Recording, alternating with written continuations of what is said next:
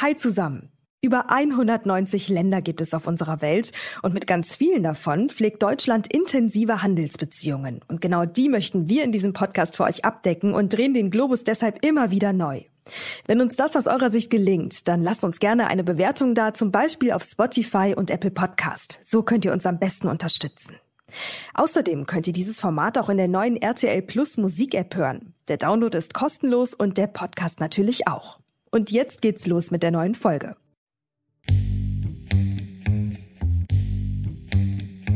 Die Vereinigte Republik Tansania ist nach Kenia der zweitgrößte Markt in Ostafrika.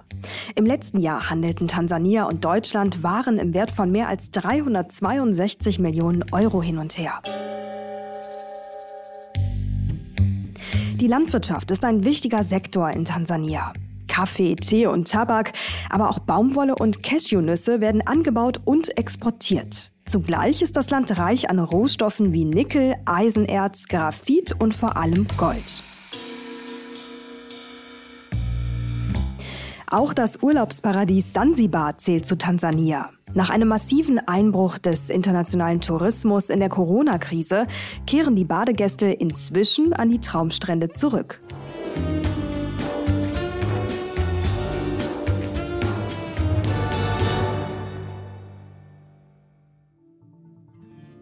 Tansania ist für wahrscheinlich viele von uns wirtschaftlich eine Art Blackbox. Umso wichtiger also, dass wir hier mal ganz genau hinschauen. Und das nicht nur wegen der deutschen Kolonialvergangenheit.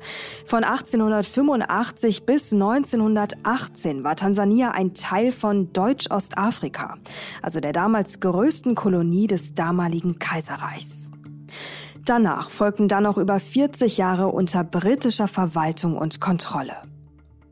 Seit 1961 ist Tansania unabhängig. Das Land gilt als politisch stabil. Seit 2021 hat dort erstmals eine Frau das Sagen. Samia Suhulu Hassan ist nach dem Tod ihres Vorgängers als Staats- und Regierungschefin nachgerückt. Ihr Kurs wird als wirtschaftsfreundlich beschrieben. Und sie hat die Interessen ihres Landes durchaus im Blick, wie sie kürzlich erst in einer Rede auf dem Treffen der BRICS-Staaten, also Brasilien, Russland, Indien, China und Südafrika deutlich machte. Forging ahead, Tanzania envisages the BRICS African Partnership that supports African endeavors. Tansania, so erklärt Präsidentin Samia hier, strebe eine afrikanische Partnerschaft der BRICS-Staaten an, die die afrikanischen Bestrebungen bei der Förderung und Stärkung regionaler Wertschöpfungsketten unterstütze.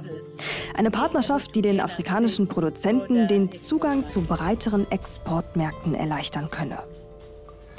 Die Bevölkerung nimmt massiv zu und Gleiches gilt auch für den Energiebedarf in dem Land. Tansania ist schon seit vielen Jahren ein wichtiges Partnerland der deutschen Entwicklungszusammenarbeit in Afrika südlich der Sahara. Vor allem für Bau- und Infrastrukturprojekte ist ausländische Expertise gefragt. Sind die Chinesen, wie so oft in Afrika, auch in Tansania längst zur Stelle? Welche Chancen bietet das Land für die deutsche Wirtschaft? Und vor allem, haben wir dabei die Interessen der Menschen im Land selbst, also in Tansania, auch wirklich ausreichend im Blick? Das wird uns ja hin und wieder vorgeworfen. Nicht ganz zu Unrecht. Über das und noch viel mehr sprechen wir heute mit Julian Hilgers und Elisabeth Beurich. Julian ist Wirtschaftsjournalist hier bei uns bei NTV und widmet sich in seinem eigenen Podcast 55 Countries schon länger intensiv dem afrikanischen Kontinent. Und Elisabeth Beurich lebt schon seit einiger Zeit in Tansania und leitet dort das Büro der Friedrich-Ebert-Stiftung. Und damit erstmal Hallo zusammen hier bei Wirtschaft Welt und Weit. In diesem Podcast sprechen wir darüber, wie sich die Welt seit dem Ukraine-Krieg strategisch neu aufstellt. Welche wirtschaftlichen Bündnisse drohen endgültig zu zerbrechen? Wo entstehen vielleicht auch ganz neue Allianzen? Und was heißt all das für uns und für unsere Wirtschaft hier in Deutschland? Dazu sprechen wir jede Woche Donnerstag mit Menschen, die sich auskennen. Ich bin Mary Abdelaziz Ditzo, Journalistin und Leiterin für den Bereich Wirtschaft und Innovation bei NTV. Heute ist Donnerstag, der 7. September und in dieser Folge blicken wir auf Tansania.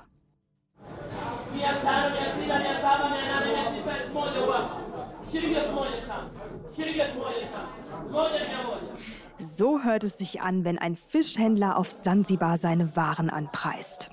Die Insel im Indischen Ozean ist Teil der Vereinigten Republik Tansania. Zusammen mit dem Festland verfügt das Land über mehr als 1400 Küstenkilometer, oft mit kilometerlangen Palmenstränden und uralten Baobabbäumen. Auch der Kilimanjaro ist Fernreisenden wohl bekannt. Doch diese Traumkulisse darf nicht darüber hinwegtäuschen, dass Tansania zu den armen Ländern dieser Welt zählt. Das Land ist etwa zweieinhalb Mal so groß wie Deutschland und es leben dort nur in Anführungszeichen 65 Millionen Menschen. Hauptstadt ist Dodoma im Landesinneren. Regierungssitz und Wirtschaftszentrum ist aber die Küstenstadt Dar es Salaam. Genau dort arbeitet Elisabeth Bollrich, mit der wir gleich ins Gespräch starten. Auch dieses Mal freuen wir uns auf spannende Insights direkt aus dem Land, denn auch unser zweiter Gast Julian Hilgers ist aktuell in Tansania vor Ort.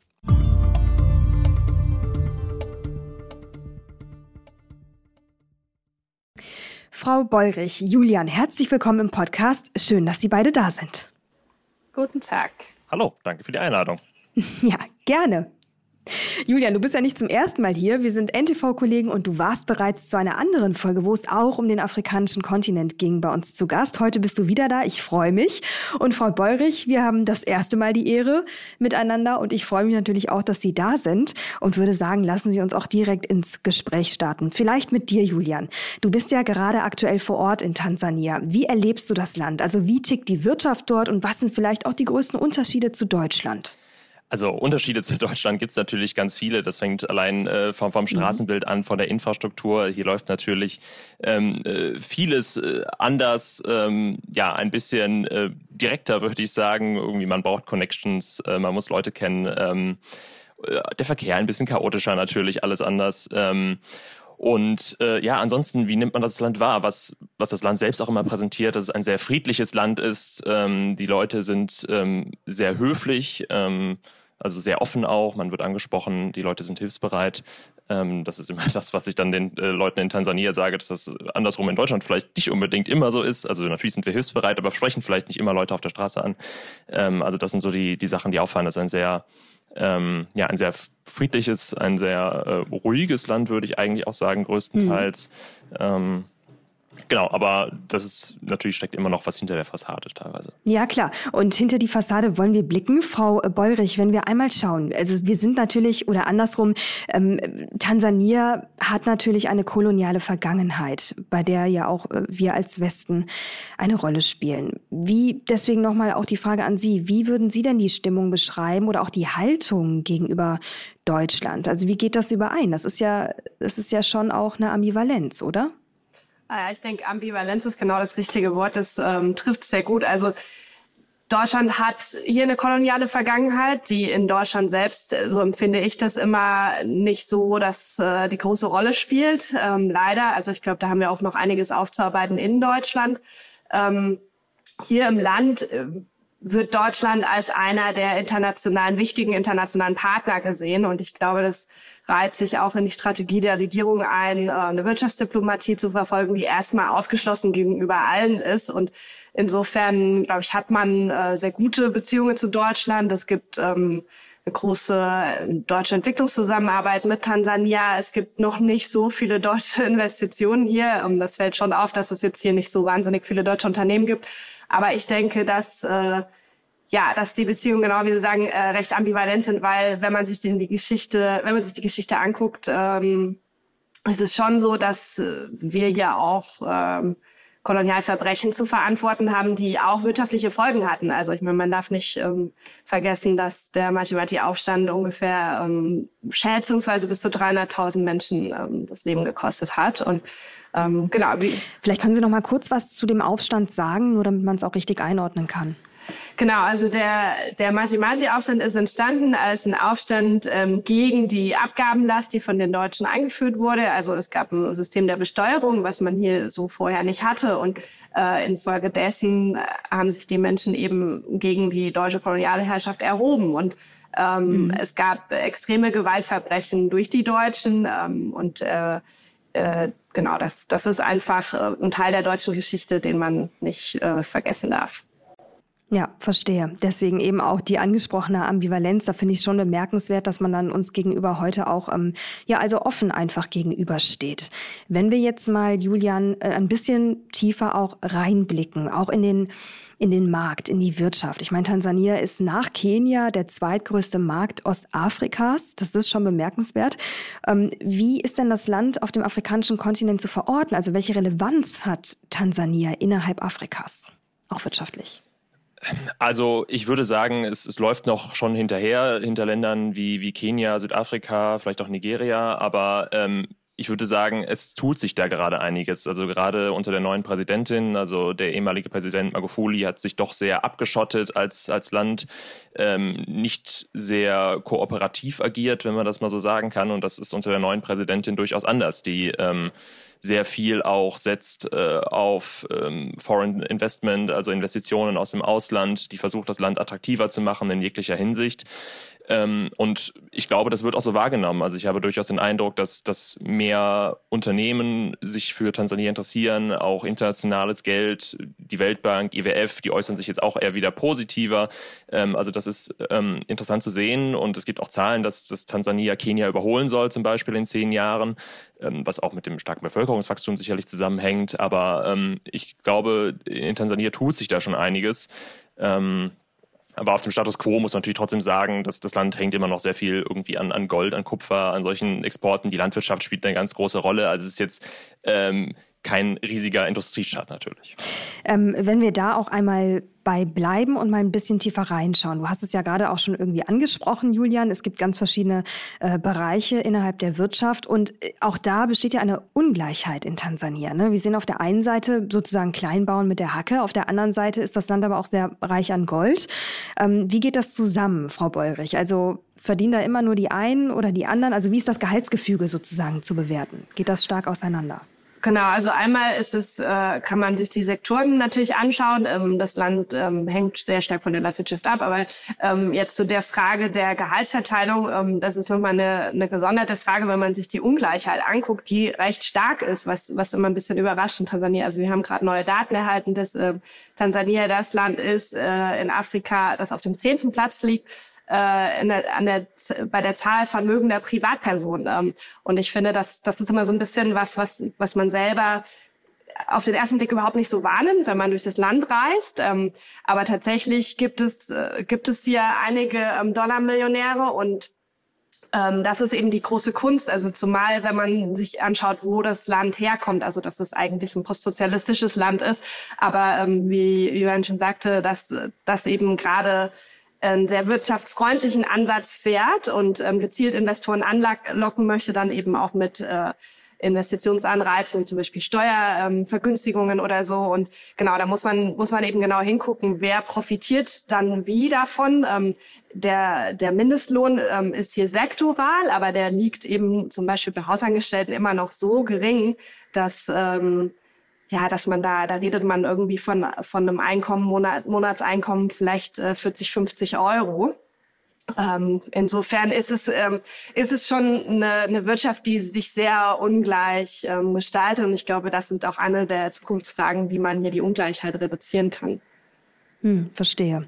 Und wenn wir jetzt noch mal ganz konkret dann, wir haben auch viel über Wirtschaft gesprochen, Julian, auch darüber, dass, ähm, dass Tansania ein wirtschaftsfreundliches Land ist und da auch noch besser werden möchte, noch weiter aufsteigen möchte. Also konkret, welche Potenziale bietet das Land auch für die deutsche Wirtschaft?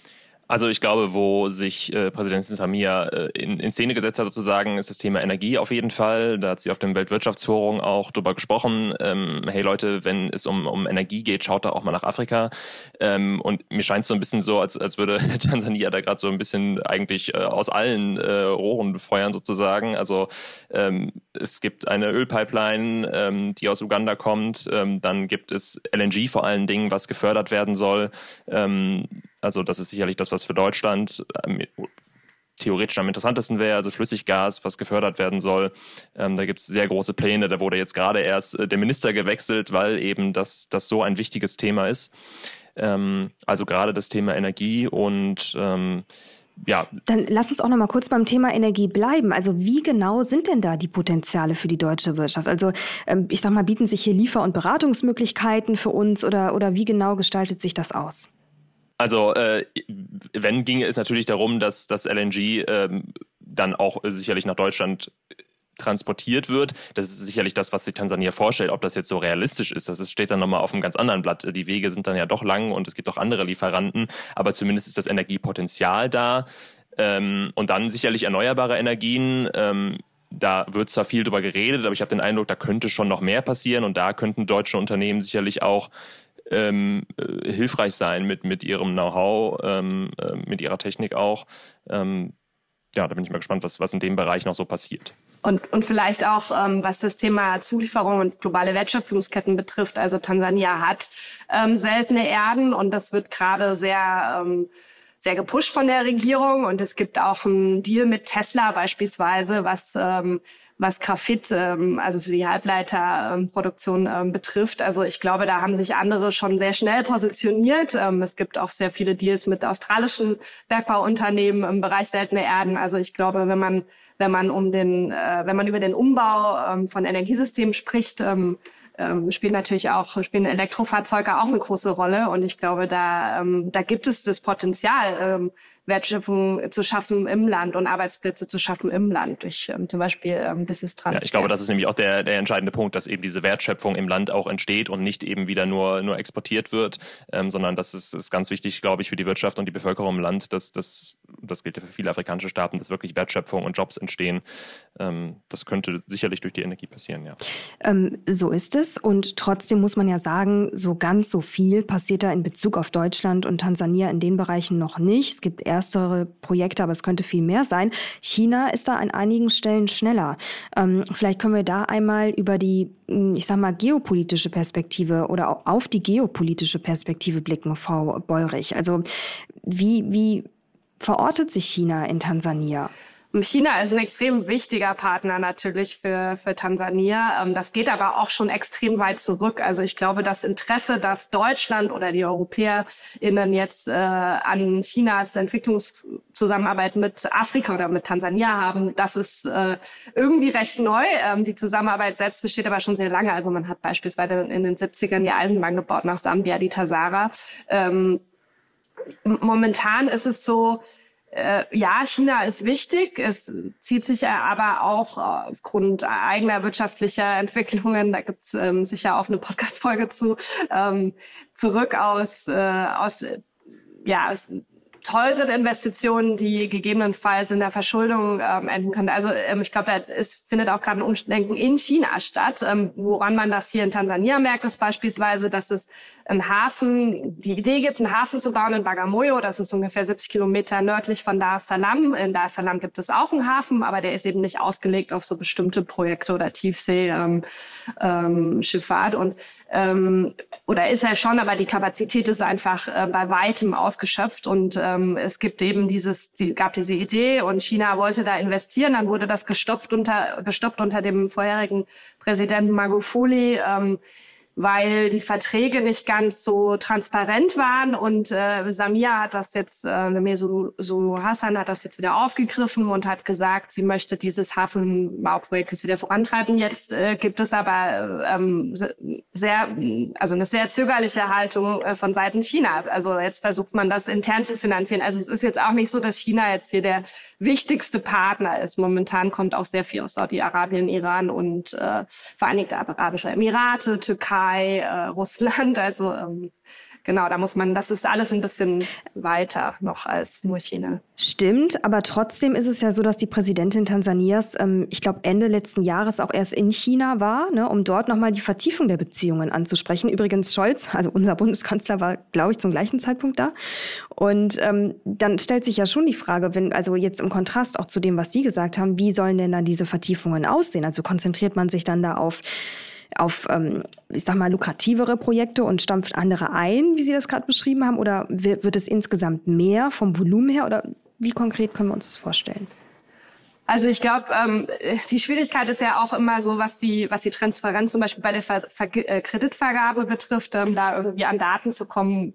China ist hier schon sehr investiert. Also man, sie finanzieren äh, den Eisenbahnbau, sie finanzieren sehr viele ähm, Straßenbauprojekte. Also ähm, es ist schon ein, ein extrem wichtiger Akteur beim Bau der Infrastruktur und Infrastruktur ist einfach eins der strategischen äh, Vorhaben der neuen Präsidentin. Und ich glaube, ähm, da muss man sich halt auch ein bisschen die Frage stellen, wer finanziert äh, und wer finanziert nicht. Also ähm, die EU hat ja da auch versucht, zum Beispiel mit der neuen Global Gateway-Initiative ähm, reinzugehen in den Bereich Infrastruktur. Aber ähm, das ist eben recht langsam. Und ich glaube, dass da hat ähm, China einfach eine, eine sehr enge Beziehung. Ähm, das liegt sicher auch an an, den, äh, an der Struktur der politischen Parteien und dem, dem Austausch der politischen Parteien, also der Regierungsparteien. Ähm, und ich, ich meine, die, die ähm, Beziehungen sind einfach sehr viel weitreichender als nur wirtschaftspolitisch. Also es gibt auch hier ein Konfuzius-Institut, die haben äh, zum Beispiel die, die Bibliothek der Universität Dar es Salaam gebaut. Also das ist ein sehr viel umfassenderes strategisches Engagement. Vielschichtiger. ja. ja. Verstehe.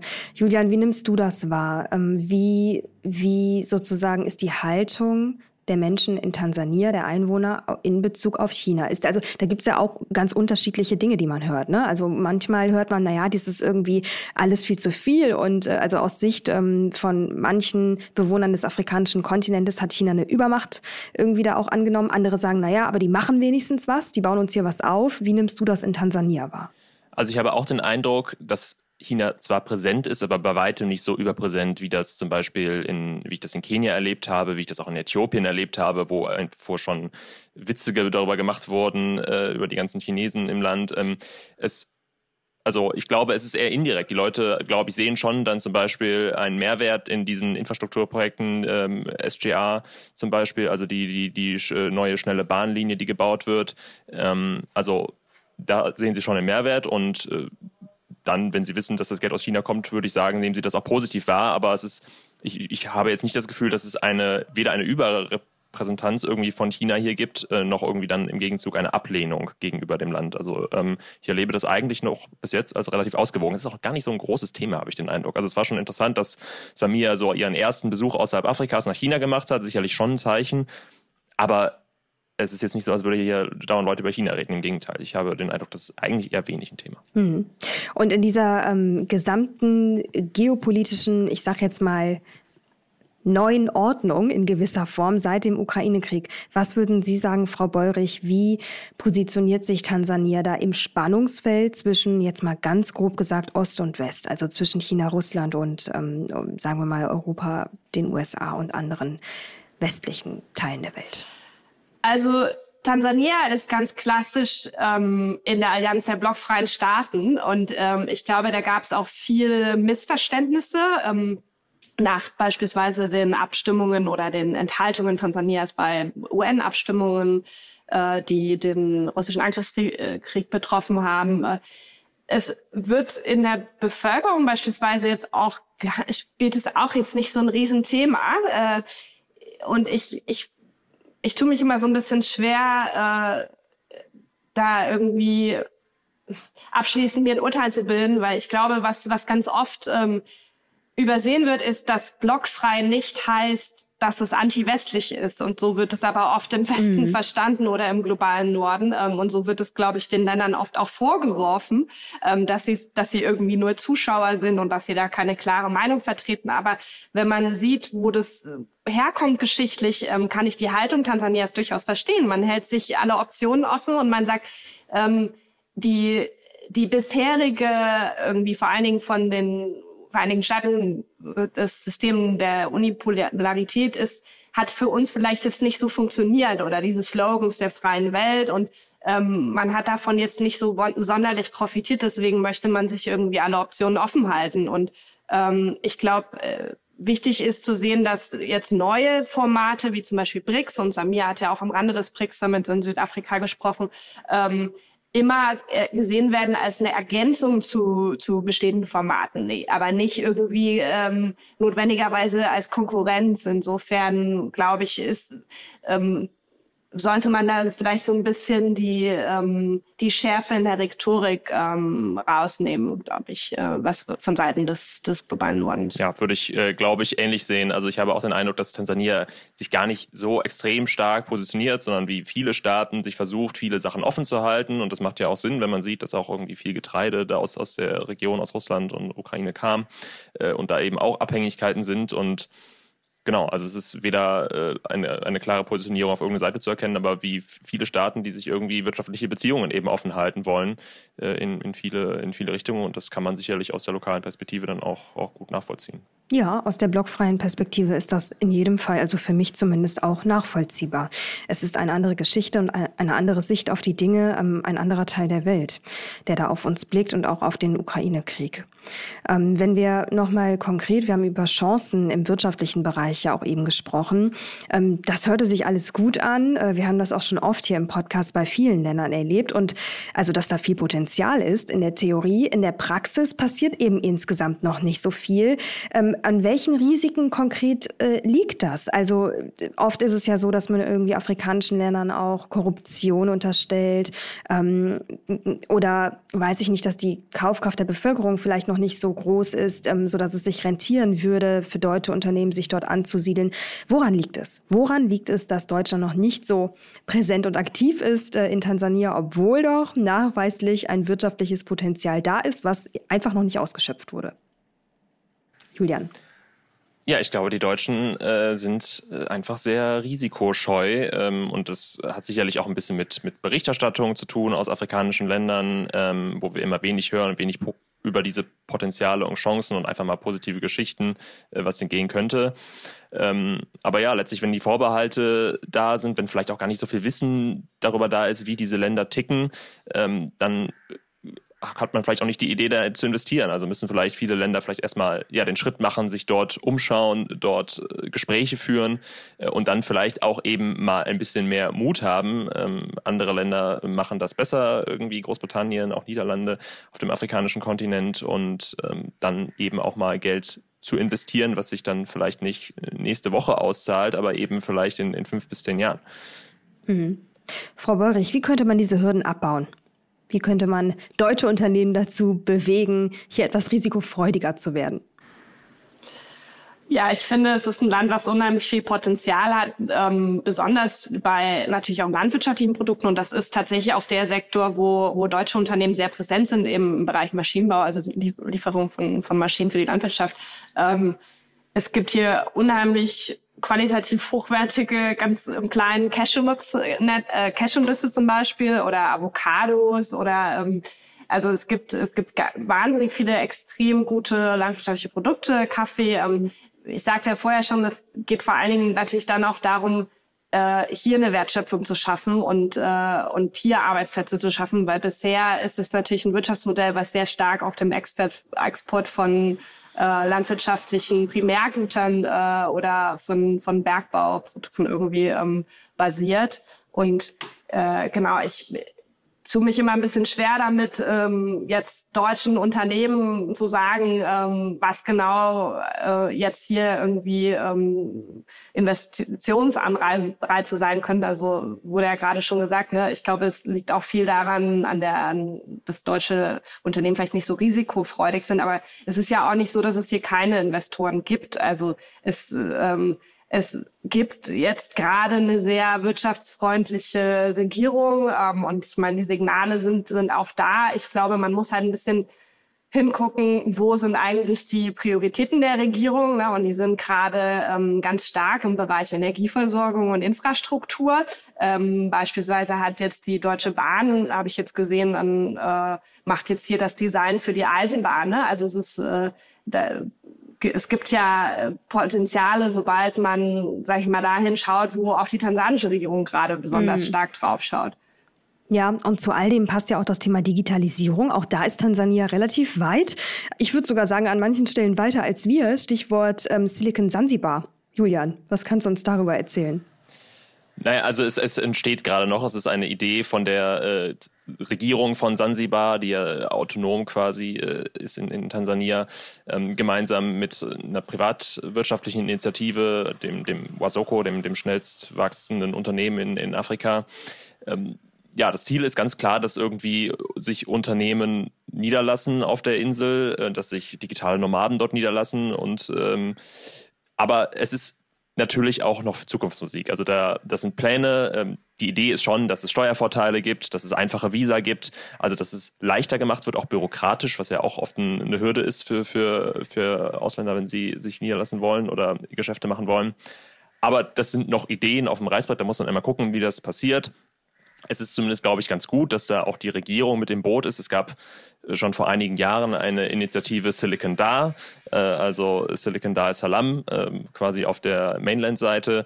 Ähm, und jetzt im Vergleich von vor vier Jahren, wo ich das letzte Mal äh, in Tansania war, da hat sich ehrlich gesagt nicht viel getan. Ähm, dieser Straßenzug, der so als Silicon Dar getauft wurde, hat sich kaum weiterentwickelt, ähm, zumindest optisch. Und ähm, deshalb muss man immer gucken, es, es gibt dann viele kreative Namen und Ideen muss man dann, dann natürlich auch schauen, was dann wirklich de facto da passiert und vor allen Dingen dann auch wieder, inwiefern da die lokale Bevölkerung überhaupt von profitiert. Hm. Gut, da muss ich mich korrigieren und sagen, in der Vision ist man da vielleicht schon ein bisschen weiter als wir in Deutschland. Aber immerhin, was würden Sie denn sagen, Frau Beurich, wie viel Substanz steckt in dieser Idee Silicon Zanzibar? Ja, also ich glaube, es ist erstmal erstmal total begrüßenswert, dass, äh, dass die Regierung, und ich meine, die Regierung in Sansibar ist ja dann auch nochmal eine andere als die im Festland, beziehungsweise Sansibar ist ja halbautonom und hat eine eigene Regierung und auch eine eigenes funktionierende Wirtschaft, ähm, dass man sich sagt, man möchte die Wirtschaft diversifizieren und irgendwie auch nochmal in andere Sektoren rein. Äh, bisher ist Sansibar total abhängig vom Tourismus. Man möchte jetzt auch Öl und Gas fördern. Ähm, äh, prinzipiell äh, ist es notwendig, in andere Bereiche reinzugehen, weil man eben sieht, wie abhängig man ist äh, von, von dem Sektor äh, Tourismus. Und das hat, das, meine, das hat auch zu den Entscheidungen geführt, beispielsweise, dass man eben äh, während der, der Pandemie hier jetzt nicht einen kompletten Lockdown gemacht hat, einfach aufgrund dieser großen Abhängigkeit.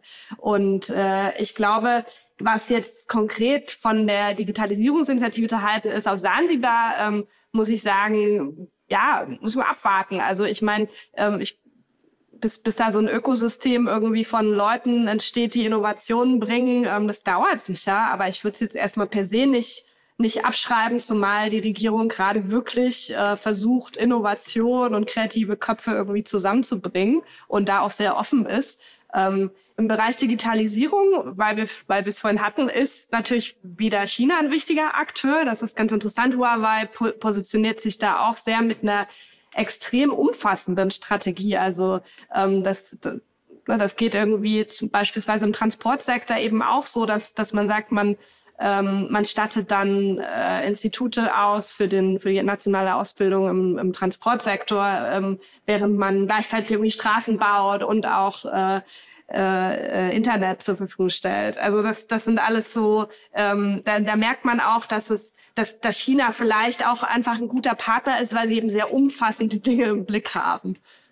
Also der Tourismus, der jetzt zur Sprache kam, das äh, möchte ich nochmal betonen, der ist natürlich ganz wichtig für die Wirtschaft in Tansania. Da haben wir bis jetzt relativ wenig darüber gesprochen, äh, weil das dann immer so wenig mit äh, Investitionen, das, das klingt so banal eigentlich, aber ähm, der Tourismus spielt eine ganz, ganz wichtige Rolle. Da hat Tansania auch sehr gelitten in der Corona-Pandemie, als, als, als da wenige Leute kamen und Tansania ist teuer, da kommen zahlungskräftige Leute ins Land und ähm, Präsidentin Samia will auch das weiter, weiter fördern und ausbauen, dass, dass, dass mehr Leute kommen. Ähm, sich besser im Land bewegen können. Ähm, also da ist sicherlich auch viel Potenzial. Ähm, ist sicherlich für deutsche Unternehmen jetzt erstmal vielleicht nur indirekt interessant, aber vielleicht da bei der touristischen Reise dann auch mal die, die Gelegenheit nutzen, auch mal sich das den Rest des Landes anzuschauen. Mhm. Dann ähm, aber auch nochmal an Sie eine Frage, Frau Beurich. Das ist jetzt vielleicht weit hergeholt. Das können Sie mir dann auch ganz ehrlich on air sagen, kein Problem. Ähm, Im Moment ist es ja so, dass in manchen afrikanischen Ländern, also konkret äh, Niger und Gabun, ein Putsch stattgefunden hat und der Eindruck bei Menschen, die sich nicht viel mit dem afrikanischen Kontinent äh, beschäftigen und überhaupt nicht vielleicht sogar wissen, ne, dass er aus sehr vielen Ländern besteht, die alle auch sehr divers sind, ähm, sondern für viele ist es dann eben mehr oder weniger eins, wenn Sie da nicht tief drin sind. Ist das nicht dann abschreckend und auch eine Gefahr für den Tourismus in Tansania? Oder ist das dann doch viel zu weit weg und ähm, Sie glauben, nee, der Tourismus in dem Land, der bleibt stabil und ist davon unberührt? Also tatsächlich glaube ich, bei den Ländern, wo es Putsche gab, muss man, muss man auch im Einzelnen genau hingucken, warum es da einen Putsch gab. Also ich glaube, der Putsch im Gabon beispielsweise jetzt ist, hat, ist ganz anders äh, verhaftet irgendwie in der, äh, in dem, wie es entstanden ist, als der Putsch im Niger. Äh, Tansania ist traditionell jetzt äh, wirklich, also es hat einfach eine andere Geschichte und ähm, ich ich wage mich, ich wage da jetzt keine Prognose, aber man muss schon sagen, dass ein Großteil der Bevölkerung Demokratie unterstützt. Also wir haben da die Daten von Afrobarometer und ähm, die, die, die Herausforderung ist natürlich immer, ähm, wenn eine Demokratie nicht liefert. Also was wird als Demokratie verstanden und wird es als, ähm, wir haben jetzt hier ähm, seit den 90ern eine Mehrparteiendemokratie, aber ähm, inwiefern wird, äh, wird, liefert die, die Demokratie für die Leute beispielsweise im Bereich ähm, öffentliche Güter und Dienstleistungen. Ähm, wir, haben, wir haben eine große Herausforderung in Tansania mit, mit der Urbanisierung. Das ist gar nicht mal unbedingt der Zuzug in die Städte, sondern einfach auch ähm, der, das Wachstum der Städte, extrem schnelles Wachstum von einigen Städten, auch ähm, Sekundärstädten oder den, den ähm, vor, äh, den, wie sagt man, vor den Siedlungen vor den Städten. Ähm, die am meisten wachsen. Und äh, es ist eben so, das haben wir auch in Umfragen gesehen, dass beispielsweise viele Leute in die Städte ziehen, weil sie eben von der Regierung sich bestimmte Dinge erwarten. Und das, ähm, das ist, äh, sind die Dienstleistungen äh, vor allen Dingen im Bereich Gesundheit, Bildung, ähm, Wasser- und Sanitärversorgung. Und wenn das dann nicht äh, passiert und ähm, die Leute enttäuscht sind, äh, dann muss man natürlich irgendwie gucken, wie verhält sich das dann zur, zur Haltung zur Demokratie? Aber ähm, dass dann jetzt hier also äh, ein Militärputsch entsteht, ich glaube, da ist einfach äh, konzeptionell oder ich glaube, das ist einfach noch ein weit das oder das ist ein ich glaube, das sind einfach ganz anders gelegene politische Systeme. Ja. Und äh, nun ist es ja auch so, dass äh, Tansania äh, im Moment, soweit mir bekannt, das einzige Land ist, in dem eine Frau das Sagen hat. Wie wird denn das in Tansania selbst wahrgenommen? Wird das überhaupt registriert, dass das in, ich sag mal, in der Gegenwart äh, etwas Besonderes ist auf dem afrikanischen Kontinent? Julian? Also ich habe schon den Eindruck, dass das Thema ist, zumindest bei, bei den Frauen. Und sie selbst inszeniert sich auch so. Also man sieht in der Stadt, wenn man durch das Salam fährt, einfach viele Plakate. Ähm, äh, wo, wo sie auch als Frau auftritt, äh, wo irgendwie, es gibt dann, also sie wird als Mama Samia, also die, die, die große Mama des, des Landes oder äh, Bikubwa, also die, die, große, die große Frau äh, inszeniert. Also das ähm, ist, ist schon ein Thema. Sie besetzt auch wichtige Positionen mit Frauen. Aber die Frage ist halt immer, inwiefern das dann in der Gesellschaft ankommt. Und da habe ich den Eindruck, das ist nicht so. Also ähm, da kann Frau Borich sicherlich dann über die politischen Systeme noch mehr sagen. Aber äh, einfach, wenn man hier mit, mit Frauen spricht, es ist einfach gesellschaftlich einfach nicht so, dass ähm, diese patriarchalen Strukturen, die einfach sehr, sehr stark verankert sind in Tansania, in irgendeiner Form aufgebrochen werden. Also man sieht durchaus, dass, dass viele Frauen das, das wollen, aber viele Männer eben vielleicht nicht. Und ähm, das ist, glaube ich, dann gesellschaftlich ein sehr großes Problem. Ähm, und man hatte jetzt auch noch nicht den Eindruck, dass diese Präsidentschaft von, von Samia irgendwie auf andere Länder abgefärbt hat. Also es kandidieren mhm. durchaus immer mal wieder Frauen, aber ähm, bei den meisten Wahlen sind es dann doch irgendwie zwei Männer, die am Ende äh, um die Macht streiten. Mhm. Aber das ist ja dann noch, noch mal interessanter. Ähm, Frau Beurich, wie nehmen Sie das denn wahr? Und vielleicht können Sie auch noch mal kurz erklären, wie lange sind Sie eigentlich schon in Tansania? Also ich bin jetzt seit zweieinhalb Jahren in Tansania und äh, war aber vorher auch schon mit der Friedrich-Ebert-Stiftung in Kenia und kenne die Region schon recht lange.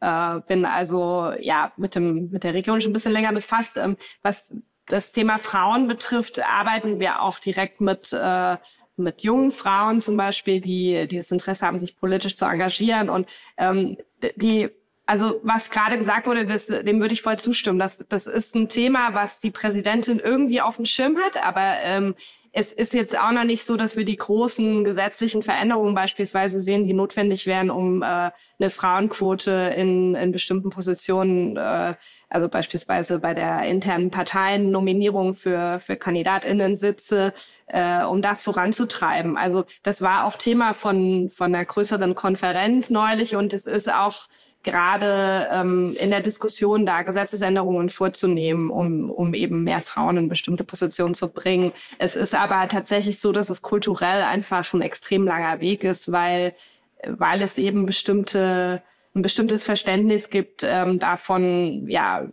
wie Frauen sich zu verhalten haben. Und das ist, ähm, es ist einfach äh, in der Kultur sehr verankert, dass äh, diese patriarchalen Strukturen und ich glaube, dass ja, das ist leider noch ein weiter Weg, aber äh, da sind viele Leute im Land dran, das äh, sehr progressiv zu diskutieren, was schon mal schön ist.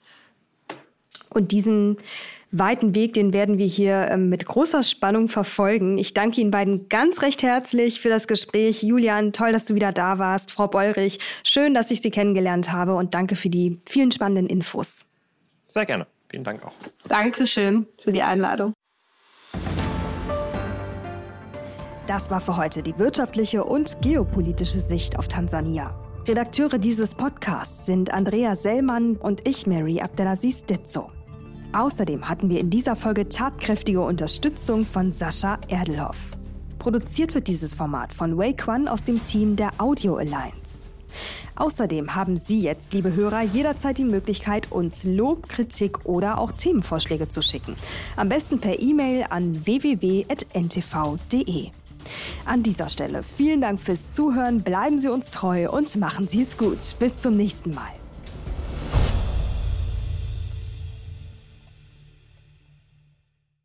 Dieser Podcast ist eine Produktion der Audio Alliance.